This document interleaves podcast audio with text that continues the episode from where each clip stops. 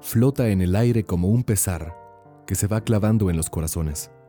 Los corazones no duelen y pueden sufrir, hora tras hora, hasta toda una vida, sin que nadie sepamos nunca, demasiado a ciencia cierta, qué es lo que pasa.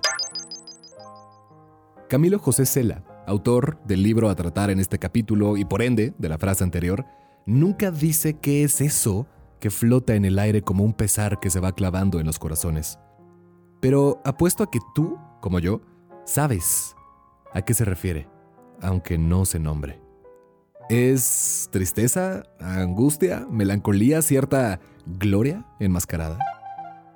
Creo haber descubierto que ese algo que abraza al corazón como una malla es, quizás, un concepto amorfo al que le llamamos destino.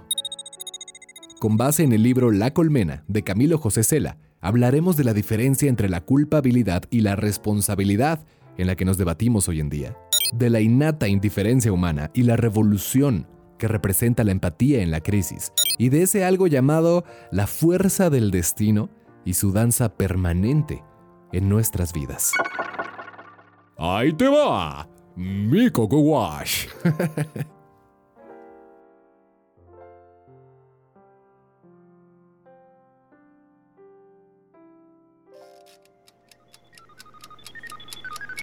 Vivimos en un mundo desechable, pero reciclable. Más que un copy-paste, este podcast es una reinterpretación del mundo que nos rodea. Es una serie de recortes de la realidad en el que nos daremos el gustito de mandarlo todo a la fregada. ¿Por qué? Por nuestras pelotas. Este espacio es para ti que tienes más dudas que estrellas tiene el universo. Para ti que te han dicho que no eres nada y que por ende lo eres todo. Este podcast es para ti que eres intenso, frágil, vulnerable. Para ti que eres humano, vaya. La música, el cine y esas cosas viejas llamadas libros serán las garras que excavarán nuestra identidad millennial. Y por favor te pido, te imploro que no estés de acuerdo conmigo. Querido pasajero, favor de abrochar tus neuronas, que ahí te va mi Coco Wash. Esta es la licuadora mental, la verborrea fifi, el espejo y el reflejo. Esto es Collage Millennial, el podcast, presentado por mi Santiago Padilla. ¡Tu némesis, sí! O Chant, como te acomode. Los Reyes Magos son más conscientes que Santa Claus. Sí, estos carnales son más terrenales, ¿no? Tienen una injerencia importante en el día a día de un nuevo año. Tres sabios que siempre se preocupan más por tu calzado y ropaje interior que por algún videojuego. Y siempre me dio curiosidad el que llevó mirra al pesebre. Los otros dos llevaron oro e incienso, bien acá, bien europeos, para que no le falte nada y para que huela rico, mijo, ándese. Siento que el que llevó mirra como que se le había olvidado el regalo y lo compró en un semáforo en el camino. Sí, güey, mis regalos. Puta, a ver qué venden ahí. Mirra, pues bueno. Y cuando llegó así de, ¿y esto? Es mirra. Ah, no, pues Grax, güey. Obvio, después investigué y quedé como un idiota. La mirra es un símbolo con el que se reconocía a Jesús como hombre, para nada exento del destino de la vida. La muerte. El caso es que los reyes me trajeron, dada esta conciencia y sabiduría y cero superficialidades, muchos libros. Como 30, una cosa así me parece. Y entre esa pila de letras encontré La Colmena, de Camilo José Cela. No pudo haber mejor momento que este para leerlo. Me lo eché en cuatro días. Al terminarlo, me volví a sorprender de la capacidad que tienen los libros para empatar hechos tan distantes el uno del otro, guerra y pandemia, en un mismo mensaje, en una moraleja común. Camilo José Cela empezó La Colmena en 1945 y lo publicó hasta 1951 porque o se lo bateaban o lo censuraban. En ese entonces, España estaba golpeada por su guerra civil de 1936 al 39, y además de que empezaba a sumergirse en la dictadura del tío Franco que duró hasta 1975, y por si fuera poco, el mundo atestiguaba cómo los alemanes tenían que pagar los daños de la guerra mundial tras perderla, y Europa se rascaba la cabeza para ver cómo le hacía para volver a coserse el alma y el destino. Caos total. Crisis sobre crisis. Martín Marco, uno de los personajes de La Colmena, un poeta sin lectores, el de la voz social como buen poeta que es, en la página 245 dice, esto de la guerra es la gran barbaridad. Todos pierden y ninguno hace avanzar ni un paso a la cultura. Y en la 66, también respecto a ella, piensa, la vida es esto, con lo que unos se gastan para hacer sus necesidades a gusto, otros tendríamos para comer un año. Está bueno. Las guerras deberían hacerse para que haya menos gentes que hagan sus necesidades a gusto y pueda comer el resto un poco mejor. La novela está ambientada en Madrid durante el año de 1943. Esta historia es un conjunto de historias destinadas a cruzarse y mezclarse para revelar un tema importante relativo no solo a una crisis, sino al diario acontecer de la vida social, pasada y moderna. La producción y la distribución de los bienes, comodidades y servicios que tan mal repartidos están en la sociedad y, obvio, el efecto que esto tiene en la vida de las personas. Diversos protagonistas de la colmena hacen lo que pueden con lo que tienen para sobrevivir. Tocan el violín y recogen monedas del suelo del baño, escriben versos que nadie lee, cenan dos que tres castañas y de repente se toman un café. Se comparten los pocos pesos o pesetas que poseen con tal de sentir abrigo en el estómago o un par de piernas envueltas con las suyas. Todos buscan sentir calor, obtener cierto confort dentro de la misma situación que es, a la vez, diferente para todos. La vida después de la guerra. Crisis sobre crisis. ¿Te suena este escenario? Humanos sacándole agua a las piedras, exprimiendo el jugo de sus sueños frustrados o mejor dicho, detenidos para simplemente comer, para conseguir un trabajo, para seguir viviendo, sentirse útiles. Ojo, también los hay que la pasan poca madre, ¿eh? Algunos tienen el paladar repleto, otros descuentan la paga por ser jefes, otros jefes la reparten desinteresadamente porque saben lo que significa ser el jefe. Los hay quienes beben vermú, un licorcito bien rico y caro, y que se mueven en taxi porque, seamos sinceros, les alcanza. ¿Te suena este otro escenario? ¿Humanos que prosperan mientras otros convalecen? ¿Humanos que duermen en su propia cama mientras otros, si bien les va, duermen en un hospital? Humanos que, con todo el derecho, dicen que lo que tienen les ha costado mucho y que no están dispuestos a perderlo por nada en el mundo. Desde el inicio, Camilo José Cela le pone una cruz hermosa encima a uno de sus personajes, cruz que bien podría aplicar para todos los actores de la novela y sus realidades tan disímiles. La frase recita, andaba buscando un destino, pero no lo encuentra. Esto no se trata de señalar a nadie. Camilo José Cela no lo hace. Los dos, él y yo, tan solo observamos. Metemos el ojo al caleidoscopio y vemos una misma imagen con diferentes tonalidades y formas. Él veía una guerra, yo veo una pandemia.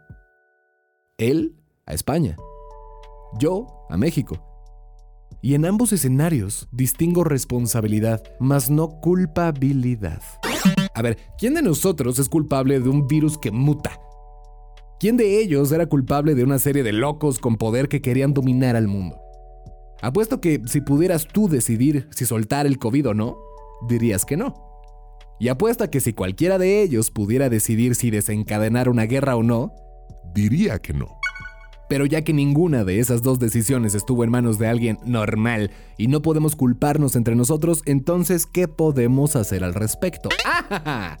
He ahí donde creo yo entra el concepto de responsabilidad, de la mano de unas cosas bien bonitas y bien trendy llamadas empatía e indiferencia.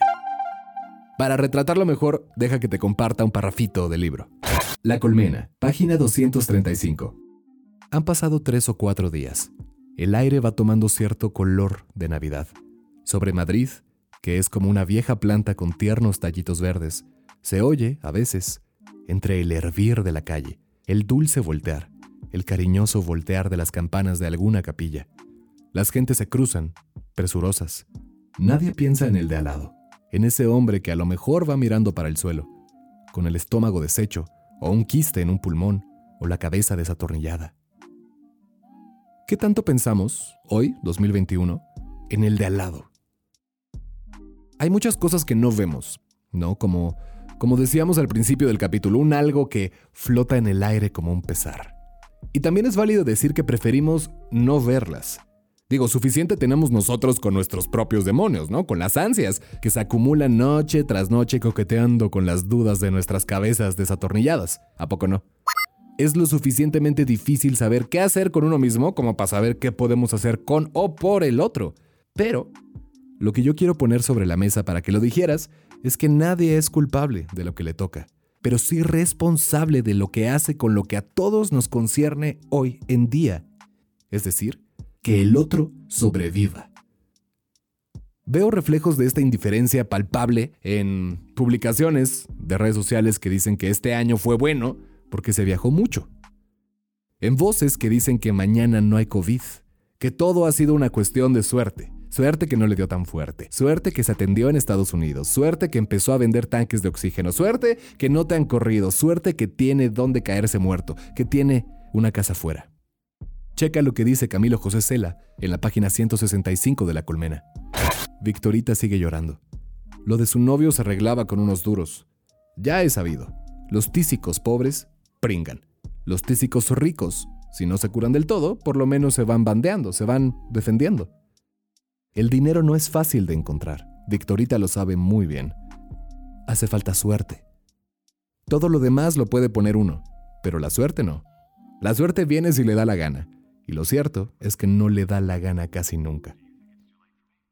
Victorita es una chava que coquetea con la idea de prostituirse para un señor que le pagaría 3 mil duros con tal de verla desnuda. El fin de Victorita es salvar a su novio enfermo que si no puede ni levantarse de la fiebre, mucho menos podría trabajar. Venga, es la vida después de una guerra y durante otra guerra. Quizá la guerra y la pandemia no se comparan en escala, pero sí en frecuencia. En aquel entonces, 1943, afuera había poco. Poco dinero, poco trabajo, poco espacio, poco aire. Y también había mucho. Mucha desesperación, mucha hambre, mucha ansiedad, mucha muerte.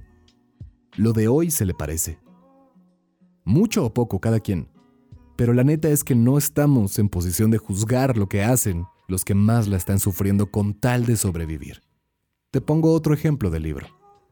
La colmena Página 154. Eso de prender a las extraperlistas del metro me parece una injusticia. La gente tiene que comer y si no encuentra trabajo, pues ha de apañárselas como pueda. La vida está por las nubes, eso lo sabe usted también como yo. Y lo que dan en el suministro no es nada, no llega ni, para, empezar. para empezar. No quiero ofender, pero yo creo que el que unas mujeres vendan pitillos o barras no es para que anden ustedes los guardias detrás. Con esta frase o con este párrafo, me acuerdo, no sé si lo viste, del video del chavito y sus dulces en Tabasco en 2013. Un funcionario obligaba a un niño de no más de, ¿qué te gusta?, 11 añitos, que vendía dulces en una canasta, a vaciarla por completo porque no tenía el permiso de venderlos en la calle. Lloraba y lloraba y lloraba el chamaco. Vaciaba la canasta con una enjundia, una velocidad brutal. Y yo veía o entendía en su carita que mientras más rápido lo sacara, menor sería la humillación. En la novela hay un personaje similar, un gitanito de seis años que canta flamenco afuera de los bares. Gitanito que recoge tres o cuatro aceitunas que le tiran. Gitanito que, con lo que le alcanza, de lo que le dan cuando canta, puede cenar un plátano. Gitanito cuya cara tiene una bella e ingenua expresión estúpida. Una expresión de no entender nada de lo que pasa.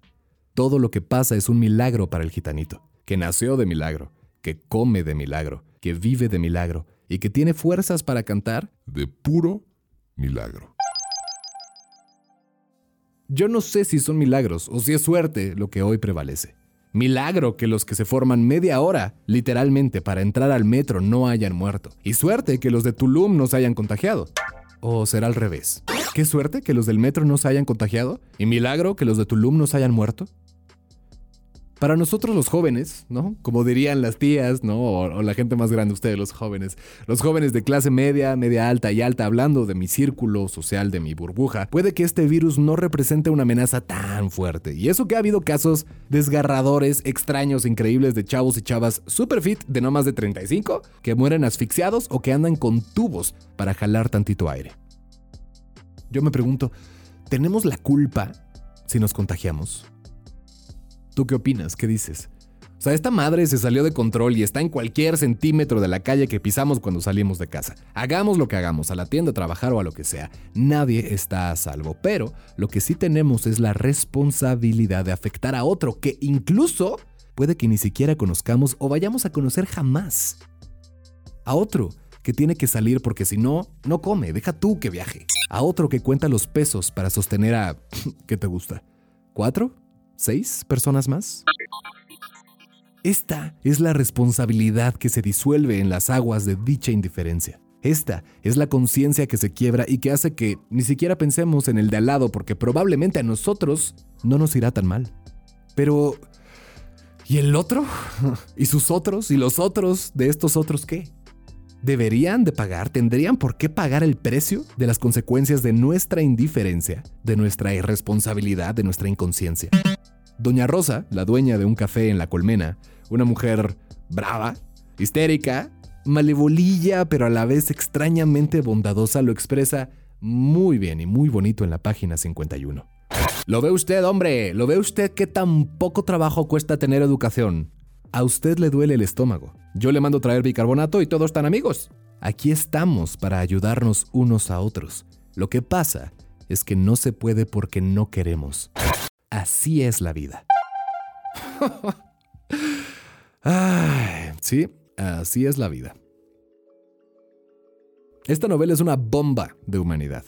Su magia radica en cómo disfraza la empatía de indiferencia con la máscara de la indiferencia, con el fin de que tú como lector digas, ¡ay, qué cabrones son todos! No manches. Es un espejo en cuyo reflejo se proyecta todo aquello que nos hace falta cuando la crisis aprieta. En México decimos que lo que te choca de check. Bien lo dice Camilo José Cela en alguna página. A falta de cariño, se busca calor. Entiendo, neta, que hoy estemos hartos y queramos tocarnos, bailar, brindar, que ansiamos cercanía, ganas de vivir la vida que ya quedó demostrado, puede que mañana se nos vaya. Pero este pedo no solo se trata de ti y de que tú lo disfrutes antes de que te vayas, sino de, de todos los que conformamos a esta colmena tan dispar, tan irregular, para que al menos no la suframos tanto.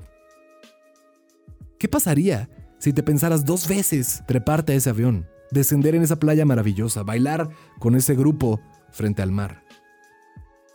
¿Sabes a ciencia cierta a dónde va cada uno después? ¿Sabes lo que hace? ¿A quiénes ve? ¿Cómo se cuida? ¿Lo mucho o lo poco que le cuesta aguantar la tormenta a los suyos? ¿O lo mucho o lo poco que le importa a esa persona con la que bailas? Una muerte, ajena o personal, es razón suficiente como para sentir que se te parte el corazón en dos. Una muerte. No sé tú, pero yo no tengo 500 mil pesos para tratarme y luego sobrevivir. Así que, ¿y si le bajamos al ritmo y pensamos en el otro? La colmena, página 223. Julita siente una sensación rara a veces nota como un pesar, mientras que otras veces tiene que hacer esfuerzos para no sonreír. La cabeza humana, piensa, es un aparato poco perfecto. Si se pudiera leer en un libro lo que pasa por dentro de las cabezas. No, no, es mejor que siga todo así. Que no podamos leer nada, que nos entendamos los unos con los otros solo con lo que queramos decir. ¿Qué carajo? Aunque sea mentira. Mentiras en lugar de empatía. Mentiras conveniencias, mentiras a diestra y siniestra, lo que nos ha invadido desde que se disparó esta crisis, mentiras que descienden desde los gobiernos hasta los estados y permean en nuestras instituciones, familias y círculos sociales porque pocos son los que están dispuestos a asumir la responsabilidad que les toca y muchos los que tirarían la piedra si su vida, su confort y necesidades se vieran afectadas.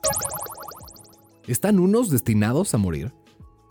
Digo, todos lo estábamos, sí. Hasta Jesús, ¿no? Por eso le llevaron mirra para que se le embalsamara después, porque pues también era hombre. Pero ¿los hay quienes están destinados a morir con esto? ¿Así? ¿En cinco días o menos? ¿Aislados? ¿Sin respirar? ¿Sin ver a quienes aman? Ahora, otra pregunta, ¿lo estás tú? Porfa dime a ciencia cierta, o como decimos en México, con los pelos de la burra en la mano, que sabes que tú no estás destinado a morirte con esto. O peor aún, ¿lo sabrá quienes estén destinados a perder su trabajo, a perder a su familia, a perderlo todo, sentirse muertos en vida? Mi madre, quien sobrevivió y no ha recuperado el olfato todavía, lo tiene muy clarito. El COVID se trata de no respirar. Y todos anhelamos un respiro, un destino. Un destino que ahorita está borroso. Y tenemos un destino en común, sobrevivir en esta danza que depende de todos los actores que nos deslicemos con cautela sobre la pista, apoyándonos, guiándonos, sosteniéndonos y resbalamos, como los personajes de Camilo José Cela, que en el fondo se ayudan, aunque sientan que no puedan porque no tienen con qué. Esto va más allá de la guerra, y va más allá de la pandemia, claro, va más allá del dinero, del poder, de las clases. Este es un destino de humanos con humanos. Humanos no culpables, sino responsables, empáticos, conscientes. Humanos humanos. He ahí la fuerza del destino, la solidez de la colmena, la unión del calor de los corazones en crisis que por fin se enteran, aunque duelan, de qué es lo que le pasa al otro y que mano con mano, sutura con sutura, crisis con crisis, se van sanando las heridas abiertas de ese algo que flotaba en el aire como un pesar y se les clavaba dentro. Es decir, un destino incierto. La noche se cierra, al filo de la una y media o de las dos de la madrugada, sobre el extraño corazón de la ciudad. Miles de hombres se duermen abrazados a sus mujeres sin pensar en el duro, en el cruel día que quizás les espere, agazapado como un gato montés, dentro de tan pocas horas. Cientos y cientos de bachilleres caen en el íntimo, en el sublime y delicadísimo vicio solitario. Y algunas docenas de muchachas esperan. ¿Qué esperan, Dios mío? ¿Por qué las tienes tan engañadas? Con la mente llena de dorados sueños.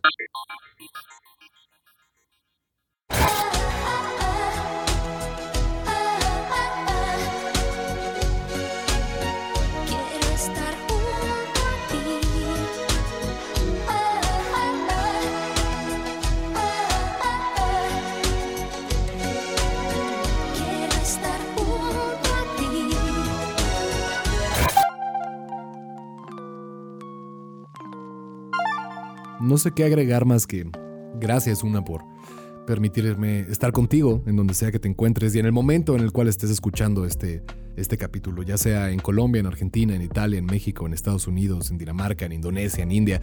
Digo esto por mencionar algunos lugares donde se escucha Collage Millennial. Mm, creo que este es un mensaje, y no es por hacerme publicidad, que deberíamos compartir, un libro que deberíamos leer, porque yo la neta no, no le veo claridad a esto, dado lo que veo que me rodea y la manera en la cual, al menos en México, se está llevando la situación, no solo en la parte gubernamental, sino, sino también en la social. Entonces, ¿qué te digo? No podría decirte cuídate porque en una de esas lo haces o me mandas a la fregada. Simplemente no se piensa en que tu placer, tu gusto, puede ser el disturbio de un corazón que no conoces. En fin. Gracias por escucharme. Puedes seguirme en redes sociales, arroba soy Chant. Y hasta el próximo capítulo. Gracias. Es- es- es- esto fue. Esto fue. Collage Millennial. Collage Millennial. Collage Millennial.